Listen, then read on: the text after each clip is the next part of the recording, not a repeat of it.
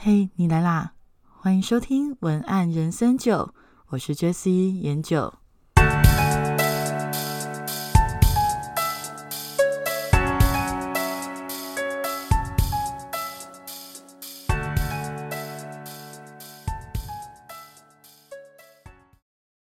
嗨，今天想要跟大家聊聊鲑鱼之乱。其实我正在进行一个就是算生活疗愈类的案子，那所以当时鲑鱼之乱我的关注程度并没有很高，因为他毕竟跟我那个时候所正在。进行的 case 的那个 相属性相差太多，你知道那个灵性疗愈类跟鲑鱼之乱，它真的就是相差的属性太多，所以一开始我对鲑鱼之乱并没有非常的关注，那纯粹停留的程度就是，哎，我知道有这件事情这样子，直到有一天我突然收到我朋友的讯息说，哎，我想听听你对鲑鱼之乱的看法。然后当时我才想，哦天呐，鲑鱼已经入侵我们的生活了，好吧？真的，我觉得鲑鱼真的入侵了我的生活了，让我也不小心就是在某一餐跑去吃了一下鲑鱼，但我没有改名啦，只是真的就是我觉得它应该有帮助了全台的鲑鱼寿司增加一些销售量。好，那我先跟大家做一个事情来龙去脉的一个解释，它其实最早就是一个寿司郎这家店它举办的活动，那只要你的名字有鲑鱼。这两个字就可以吃到免费的寿司，而且我觉得最佛心的是不限个人，而是你可以带着朋友一起去。那优惠折抵每桌的上限是六人。哦，我的天哪！我觉得大家会引起鲑鱼的这个改名热潮。我个人觉得最重要的原因，应该就是因为可以每桌折抵上限六人，而不是个人吧？因为你可以请。加上自己六个朋友一起去吃，这个真的是吸引力太大了。而且最好的情况是，你可以开一桌六个人全部免费就算了，而且不限次数。那意思是什么？意思就是说我今天可以带很多人去。我今天嗯，午餐带六个朋友去，晚上要带另外六个不一样的朋友过去，这样子。那当然就是在朋友之间，你带朋友过去，你会觉得就是很有面子嘛。那当然也会有一些人的做法是。透过这样的方式去赚钱，就例如说，呃，我可能带六个朋友去，每个人着收两百块，那我是不是除了吃免费有面子以外，我还可以赚一点钱？我觉得就是在这样子的一个价值评估下，才会引发许多人纷纷去户政事务所改名鲑鱼。那行销效果当然出乎意料的好啊！那他刚开始活动的前两天就已经发出一千份的优惠啦。那目截至目前为止就。我还不太确定，但但两天就已经一千分，非常的可怕。这个就是所谓的鲑鱼之乱。那我后来了解一下，就是现在在网络上鲑鱼之乱延烧后，有几个比较不同的意见。主要我我看到的是三点：第一点是谴责寿司郎的行销手法，并且去拒吃；那第二个是谴责改名的人贪小便宜；那第三个是。大家就觉得很遗憾的是，台湾 can help 变成台湾 can eat。那这个我真的是觉得啊，好，我们一个一个来聊哈。我我觉得在这个整个鲑鱼之乱烧的非常的快。那我在整个事件里，我开始思考的是，在怎么样的前提下会让一个人想要改名成鲑鱼？因为每个人做的事情，他总是有一些心理层面的评估嘛。那评估到底是怎么评估出？我觉得去改鲑鱼这个名字非常的划算。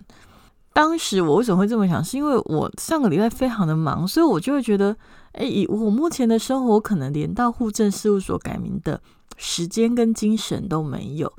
我我连时间跟精神都没有的情况下，到底为什么他们会会想要去改？而且为什么他们有空去改啊？那我后来就去做了一个简单的。改名者的轮廓分析，那我就发现说，哎，他们的年龄层大约是在十八到三十之间啊，身份呢为大学生或学生居多，还有第三个是多半啦，一定会带齐六个人吃，而且不止吃一次。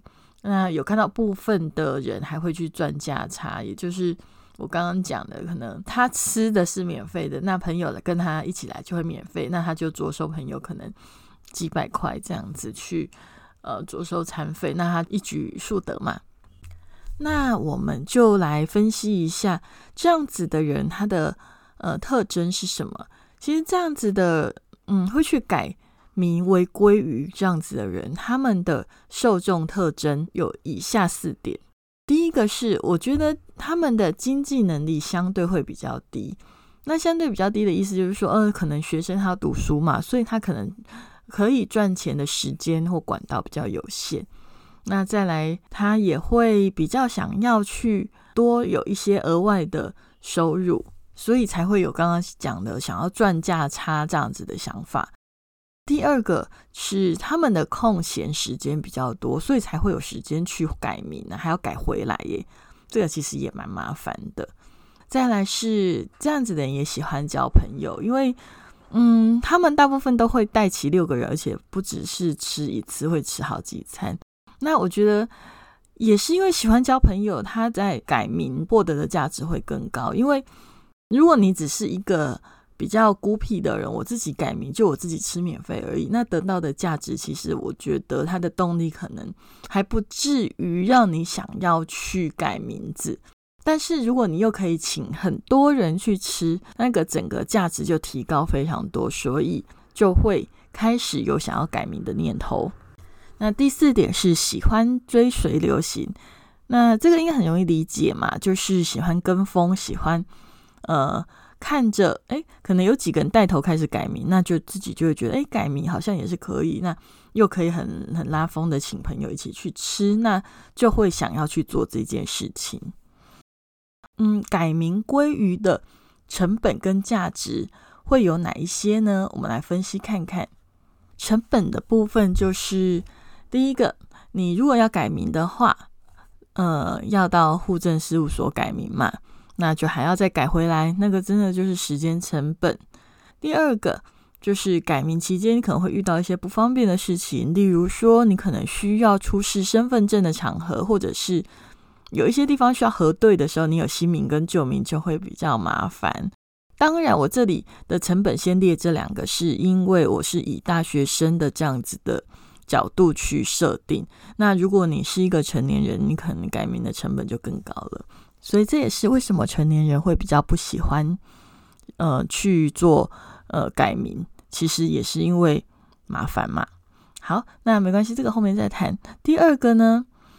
你会发现啊，其实改名这件事情对于大学生来讲，他们最大的麻烦只是去改跟改回来啊，然后他可能也没有在做什么太大的呃生意呀，或者是太多需要出示身份证的场合，所以他如果是短期的改名，指的是一个礼拜内或三天内，其实对他影响真的不大，但是他却可以获得的价值是至少。他的一餐就有五千块喽，因为你因为我看他在新闻上面是说，大概平均一桌吃下来就是五千块。那如果你带六个人去吃，那你至少，哎，你只是改了个名字，然后就可以获得至少五千块的一餐，然后又可以在同台间请客，很有面子，而且你会觉得很。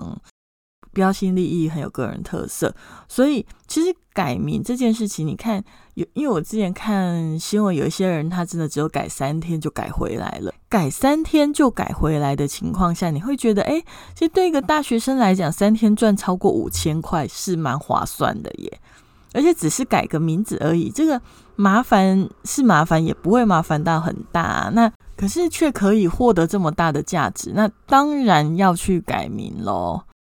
大家有发现吗？其实对于大学生来讲，有可能改名这件事情跟他所得到的价值比起来，他会觉得他所得到的价值远远的超过去改名的麻烦，所以他们当然就会想要去改名喽。不过，我觉得他们会去改名是因为。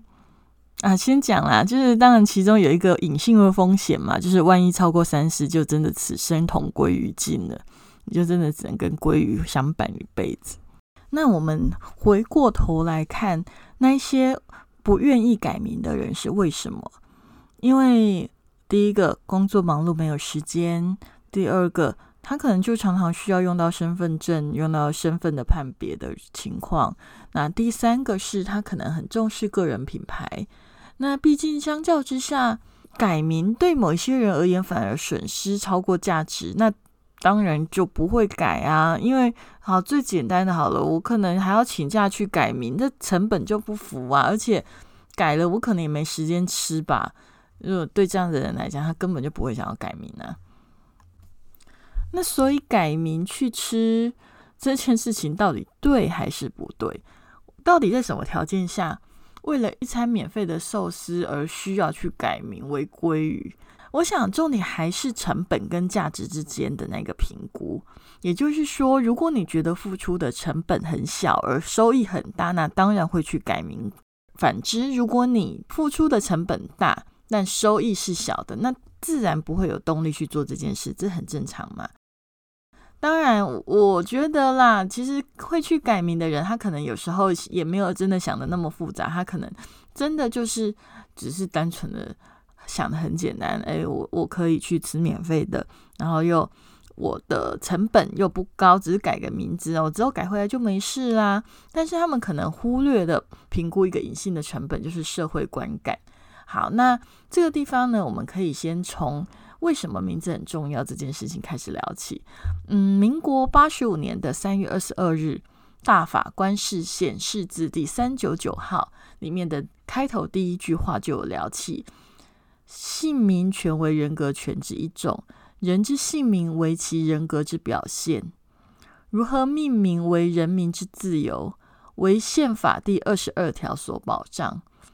所以，人之姓名为其人格之表现，这也代表着你的姓名是一种门面，代表你的人格。而那这里的意思当然不是说你改名归于你的人格就变成归于，意思指的是当你。为了吃免费的食物而去改名的食物的改名成食物时，你的名字就有了。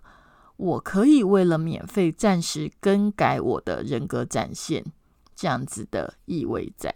那当然，这里我觉得不能无限上纲去解释，还要回归一开始讨论的成本啊、价值啊，因为他们觉得免费的价值大于暂时改变。人格展现，所以他们会这样子选择。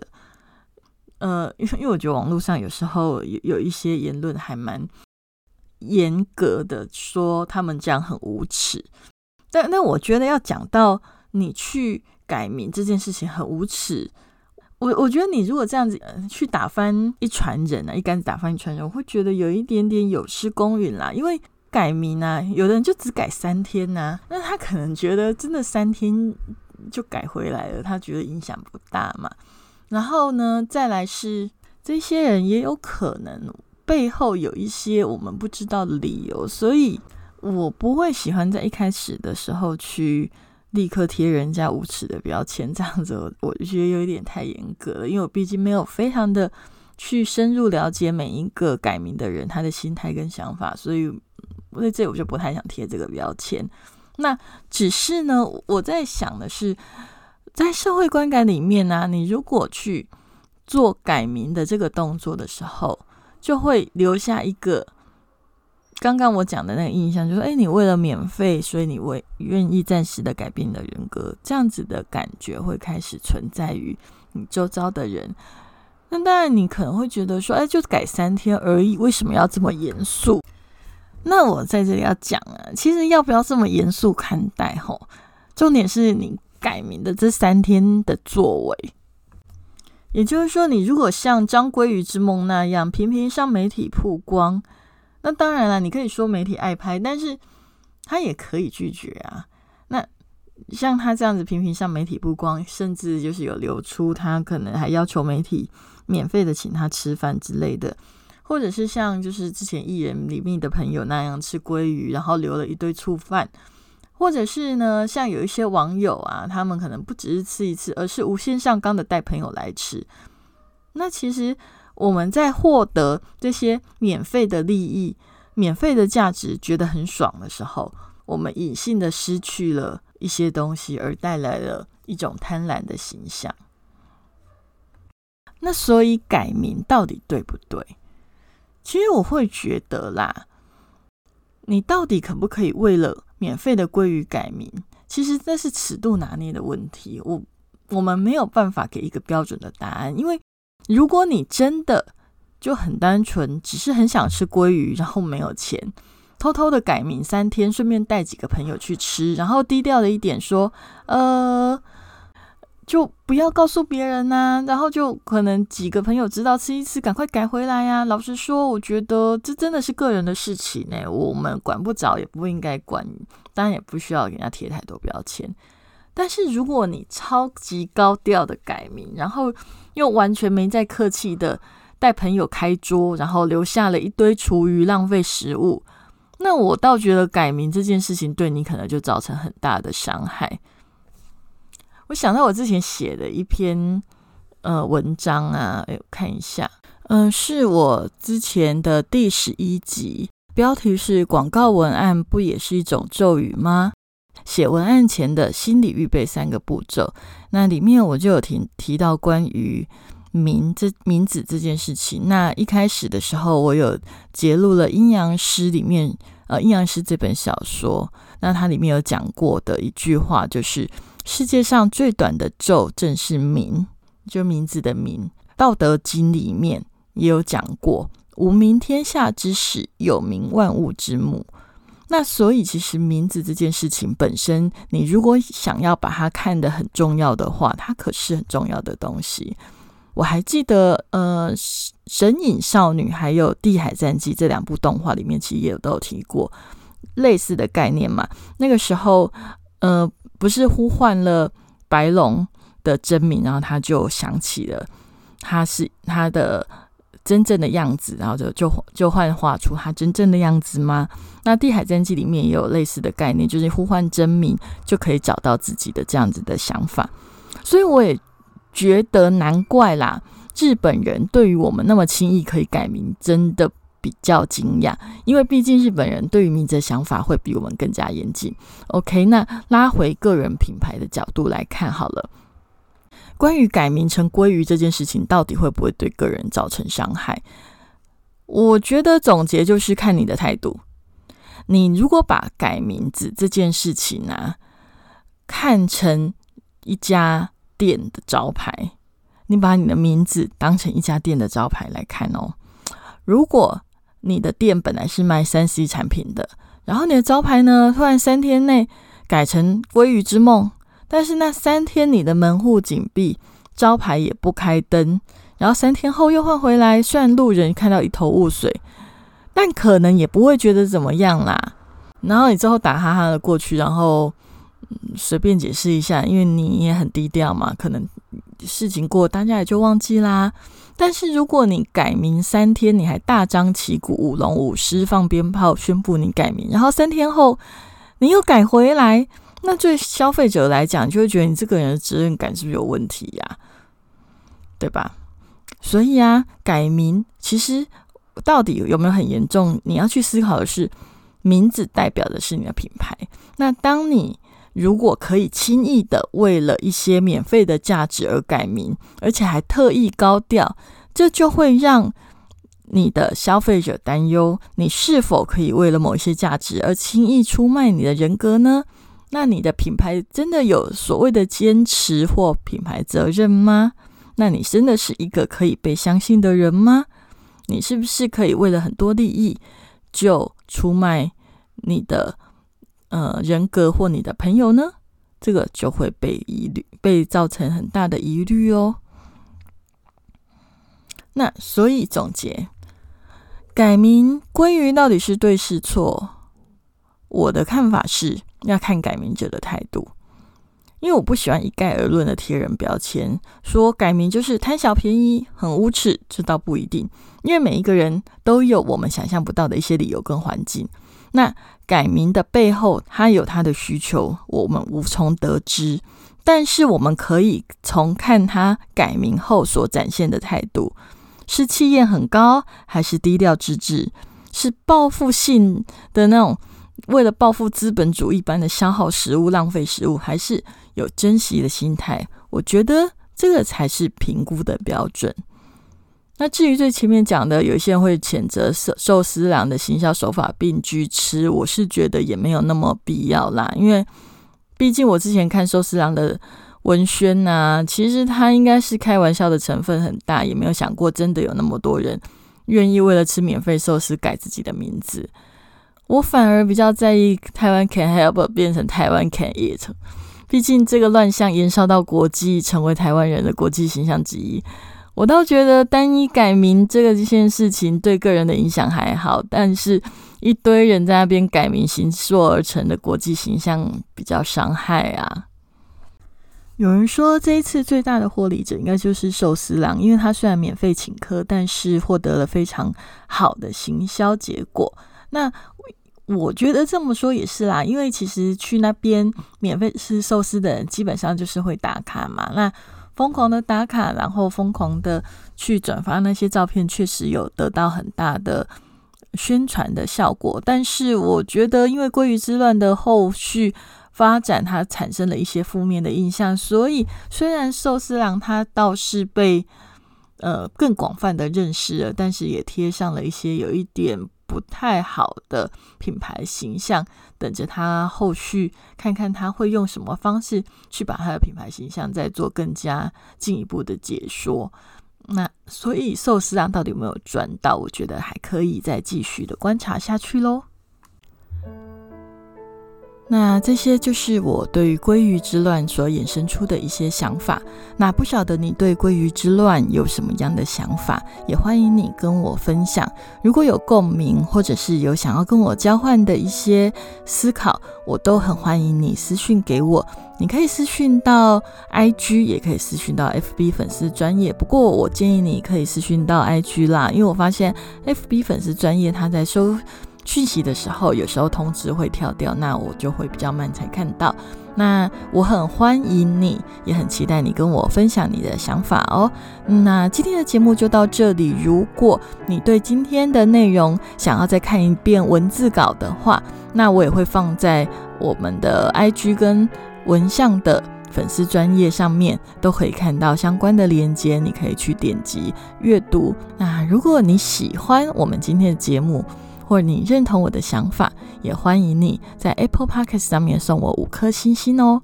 总而言之，如果你想要更进一步的知道关于我的资讯的话，你都可以在 IG 或 FB 粉丝专业搜寻文案像你，那都可以找到相关的呃，不管是文字或音频的资讯。那如果你想要主动的收到关于文案人生九更新了这个。赖的社群的推播的话，也欢迎你在赖上面搜寻“文案人生九”更新了，你就可以收到这个节目的最新通知，还有音频啊文章上架的通知。那今天的节目就到这里，今天是星期一，祝你这个礼拜都有美好的一周，我们下次见，拜拜。